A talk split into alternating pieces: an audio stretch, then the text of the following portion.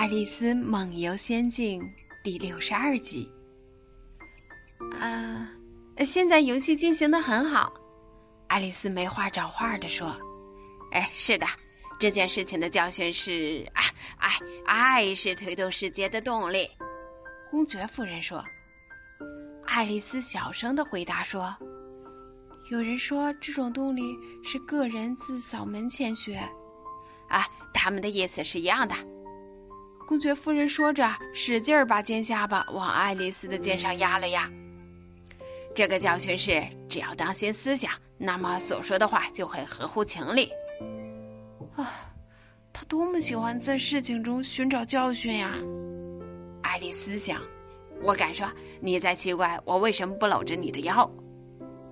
沉寂一会儿后，公爵夫人说：“呃，这个原因是我害怕你的红鹤。我能试试看吗？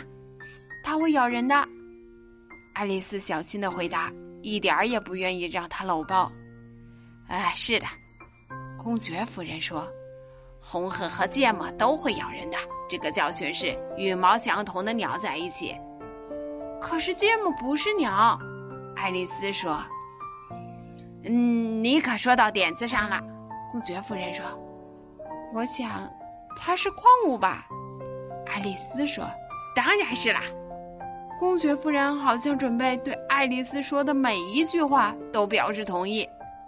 嗯，这附近有个大芥末矿，这个教训是我的多了，你的就少。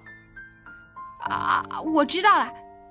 爱丽丝没注意他说的后一句，大声叫道：“它是一种植物，虽然看起来不像，不过就是植物。”哎，我十分同意你所说的。这里面的教训是：你看着像什么就是什么。或者，你可以把这话说的简单点儿：永远不要把自己想象成和别人心目中的你不一样，因为你曾经或可能曾经在人们心目中是另外一个样子。